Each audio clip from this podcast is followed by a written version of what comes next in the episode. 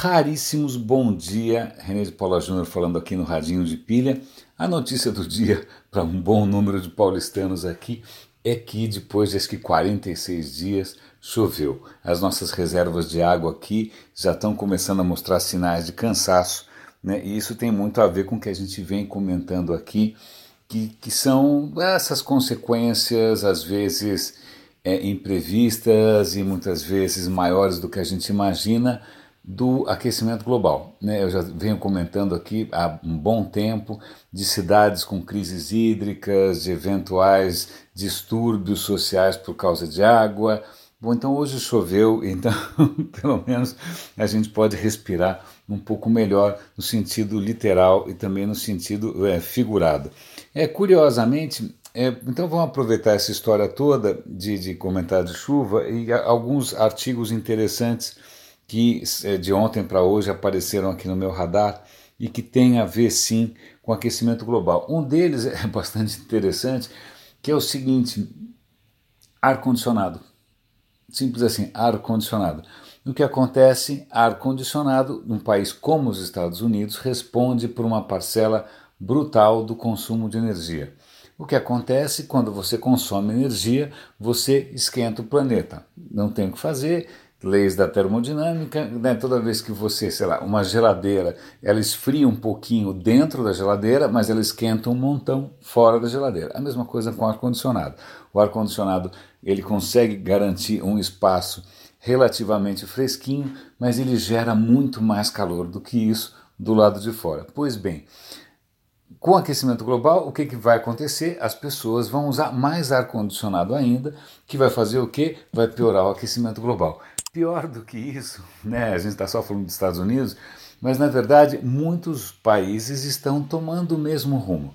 Quando a gente pensa na China, que é um país que está se industrializando é, a passos né, de gigante, que está se urbanizando a passos de gigante, então é, se os chineses, que são um bilhão e bolinha, nem sei quantos, forem repetir o mesmo padrão, ou seja, buscarem ar-condicionado para escapar do aquecimento global, a gente vai estar reforçando ainda mais o problema. Como resolver isso? Ar-condicionado mais eficiente?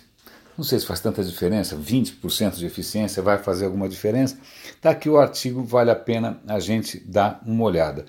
Tem mais alguma coisa aqui de aquecimento global que eu andei vendo recentemente, mas vamos pular. Eu acabei de dar, de cara com outro assunto, vamos, conforme for a gente volta. Ah, não, isso até que é, que é, legal. É uma entrevista na Nautilus. Nautilus é um veículo, uma revista que eu gosto bastante. É, tem artigos muito bons. E eles estão falando com um americano que é um super cientista, um cara especialista em placas tectônicas, em dinâmicas do planeta. E ele conta uma coisa muito curiosa. O artigo é, é, é denso.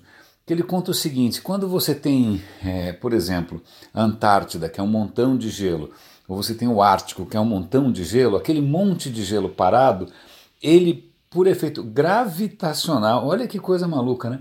Massa atrai massa, certo?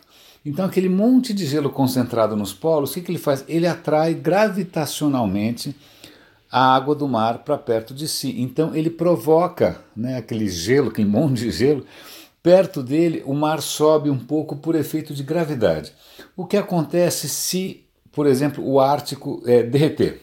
Tem dois efeitos. O primeiro é que é um monte de água a mais que é soltada no mar. Mas ao mesmo tempo, se ele derreter, você não tem mais aquela força gravitacional enorme ali, ela se espalha. Aí o que acontece? Na verdade, ali o mar baixa. Mesmo que ali de, você derreta o Ártico, curiosamente o cara faz simulações matemáticas, ele mostra que a hora se o Ártico degelasse de repente, na verdade, ali na vizinhança, e por vizinhança quer dizer 2 mil quilômetros, quer dizer, por exemplo, o norte da Europa, na verdade o, ar, o, o mar baixaria. O mar baixaria, não baixaria no sentido de coisa. de coisa questionável do ponto de vista moral, mas o mar reduziria seu nível, vamos falar assim. E para onde ele iria? Para o Equador. E isso inclui, inclusive, o mar indo para o Equador, é, força centrífuga, a Terra começaria a girar mais devagar. Cara, é uma, é uma viagem, um artigo muito interessante E ele conta uma coisa que eu jamais pude imaginar: se o Ártico derreter, o efeito não vai ser sentido no norte, vai ser sentido no sul. E vice-versa, se a Antártida derreter, o efeito não vai ser sentido no sul, vai ser sentido no norte. Pois bem, isso é só um preciosismo, na verdade, é só um artigo aí para a gente aprofundar um pouco mais a visão que a gente tem da, dos impactos do aquecimento global, como eles são realmente muito pouco intuitivos. Né? Falando intuitivo, ah, ah, isso até que é bacana. Não tem nada a ver com intuitivo, mas vamos lá. Eu não sei se vocês são fãs de Star Trek, mas eu lembro de ter visto quando era mais novo um filme do Star Trek em que eles, eles queriam eh, fazer com que um planeta que era inóspito ele ficasse propício à vida. Então eles mandavam um, um, um torpedo, sei lá que diabo que era aquilo, que transformava aquele planeta num planeta cheio de vida. Isso em inglês chama terraforming. Né? É, oh, que bacana, mas era rapidíssimo. Né? Soltava o torpedo, o planeta começava a ficar verde né, em pouquíssimo tempo. A história de terraforming é uma esperança que muita gente tem com relação a Marte. Marte é, convenhamos, um lugar muito pouco propício para qualquer coisa. Né? A atmosfera é muito rarefeita, você não tem oxigênio, é frio, você. Cara, é um desastre. Né? Mas muitos cientistas, o próprio Carl Sagan, já imaginaram que talvez você conseguisse induzir né, um mini aquecimento global se a gente conseguisse liberar gás carbônico. Gás carbônico faria um efeito estufa, esse efeito estufa aumentaria a atmosfera de Marte. E aí, bom, tem todo um projeto aí de terraforme em Marte, tentando transformar Marte num lugar habitável. Bonito, bacana, né? É, só que aparentemente, só que não. Saiu um estudo dizendo que se a gente quisesse realmente transformar Marte num lugar aprazível, né? mais um lugar para a gente estragar no mundo, é, o que acontece? Os elementos necessários não estão lá. Não tem tanto gás carbônico disponível, não tem tanta água disponível. Na verdade, a conta não fecha. É lógico que cientistas, os otimistas, estão falando: não, você está sendo muito negativo, muito pessimista. Bom, mas a questão é que talvez não seja tão simples, simplesmente do ponto de vista de quantidade quantitativa você transformar Marte num lugar um pouquinho melhor. Pelo visto não tem escapatória, vamos tentar consertar esse, o planeta que a gente está aqui. Uma coisa interessante, e falando em planeta e natureza, etc e tal, é um artigo na Wired que é o seguinte: por que, que os ocidentais têm medo de robôs ou ficam imaginando que os robôs podem ser perigosos e os japoneses, em princípio, adoram robôs? Né? Desde, eu, eu, lembro quando era garoto, tinha um monte de seriado japonês, Robô Gigante, Ultra Seven, Ultraman, em que os robôs eram, pô, legais, ninguém tinha medo dos robôs. E aí, é, eu já tinha visto isso de outras maneiras, mas vale a pena compartilhar com vocês. Talvez a diferença aqui, é, com, com do, da relação do Japão com os robôs, seja de fundo religioso. A religião predominante no Japão é shintoísta, é Shinto. E na religião shintoísta, ela é uma, é uma religião extremamente interessante porque os humanos não é que eles têm um lugar privilegiado. Na religião né, judaico-cristã, Deus fez a gente, né, os humanos, a sua imagem e semelhança, e o resto do mundo está aí para a gente usar né, e abusar também. No shintoísmo não existe essa, essa coisa privilegiada do ser humano. Nós fazemos parte da natureza, como tudo faz parte da natureza. E mais do que isso, nessa religião shintoísta existe uma coisa chamada kami. Kami são espíritos, até difícil de traduzir, é, é, são espíritos que estão em toda parte. Então tem espírito do vento, espírito da água, espírito da faca. O mundo inteiro é povoado desses espíritos. Esses espíritos fazem parte da natureza né? e você tem que respeitar para eles serem é, favoráveis a você. Eu lembro de ter lido uma vez que é, para cada grão de arroz tem um, um caminho. Né? O, o, animismo, animismo é o tipo de religião que confere uma vida ou espiritualidade a, natureza. Isso é uma religião anímica. Né? Você confere espiritualidade a coisas que não são, em princípio, né, pelo menos para nós ocidentais, animadas. Então, por isso que um chefe japonês ele enterra a faca que ele usou a vida inteira, porque a faca, em princípio, tem. Então, os próprios robôs também teriam um certo tipo de, vamos chamar assim, por falta de palavra melhor, de alma. Então isso explicaria por que os japoneses têm uma relação um pouco mais tranquila com a questão cibernética e também uma ligação, puxa, desculpa, esqueci, com a própria natureza. É interessante isso, né? Interessante. Na verdade, ele até cita um livro que eu acho que eu comentei no Leia Vale a Pena, que é o Homo Deus. Não, Homo Deus não, Homo Sapiens. É, Sapiens, chama o livro, Sapiens, Sapiens, Sapiens. Que é uma longa viagem pela evolução da humanidade. E aí ele passa por toda essa questão das narrativas que a humanidade vem criando para se colocar no mundo. Pois bem, a narrativa japonesa é bastante diferente. O que mais que a gente tem de interessante aqui para comentar? Deixa eu ver. Pará, pará, pará, pará, pará, pará. Bom, isso aqui a gente comentou ontem. Secas, a gente comentou, terraforme, já falei. Ah, uma coisa que eu achei bastante interessante, achei muitíssimo interessante, aliás, por sinal, é o seguinte: eu vi uma animação, era uma mão mecânica, uma mão de robô, girando um cubo colorido, mas girando com uma destreza extraordinária. Eu falei, cara, que mão é essa? tal?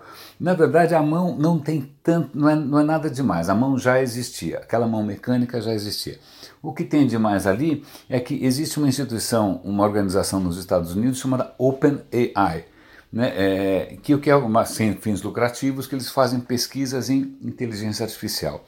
O que, que eles fizeram? Eles pegaram essa mão, é, colocaram essa mão no mundo virtual, uma mão virtual, e no mundo virtual essa mão tinha que aprender por tentativa e erro como girar um cubo, né, para cada hora mostrar um lado do cubo na mão. Imagina que você tem um cubo na mão e aí você tem que ficar girando com uma mão só para cada hora mostrar um lado. Então, é, nesse mundo virtual, essa mão virtual ficou tentando aprender como girar o cubo. Né? E o que é mais interessante, isso é um sistema de, de, de inteligência artificial chamado aprendizado por reforço.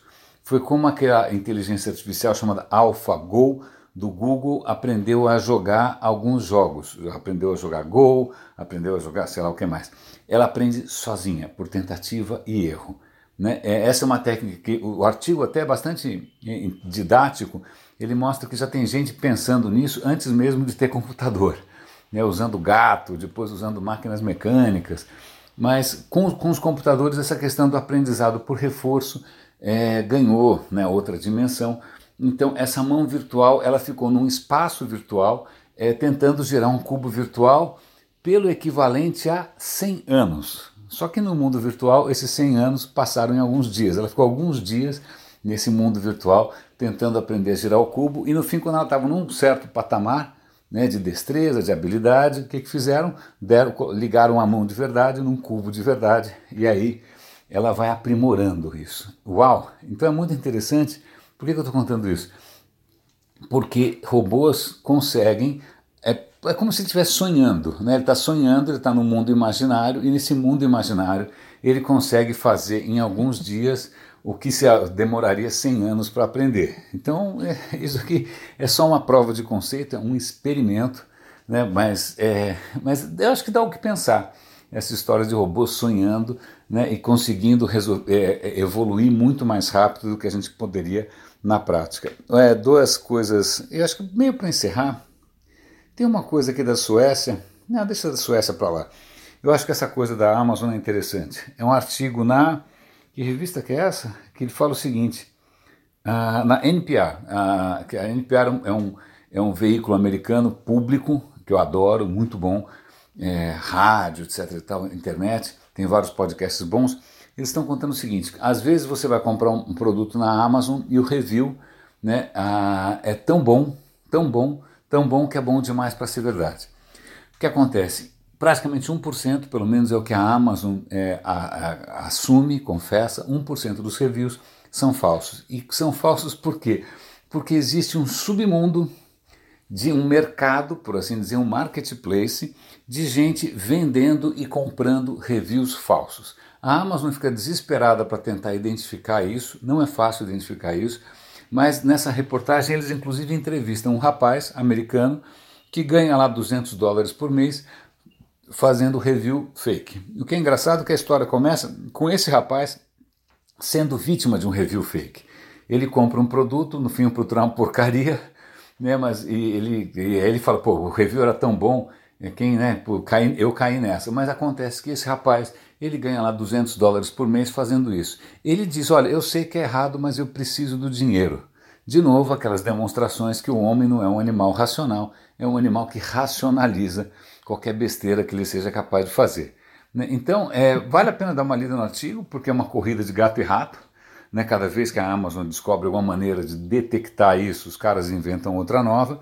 Né? Mas o que é bastante perturbador para mim sempre é como é que você faz, como é que você previne que as pessoas façam coisas ruins, porque elas são capazes de fazer coisas ruins e racionalizar em cima como se aquilo fosse uma necessidade ou como se aquilo tivesse algum outro sentido além da, como eu falei lá atrás, baixaria.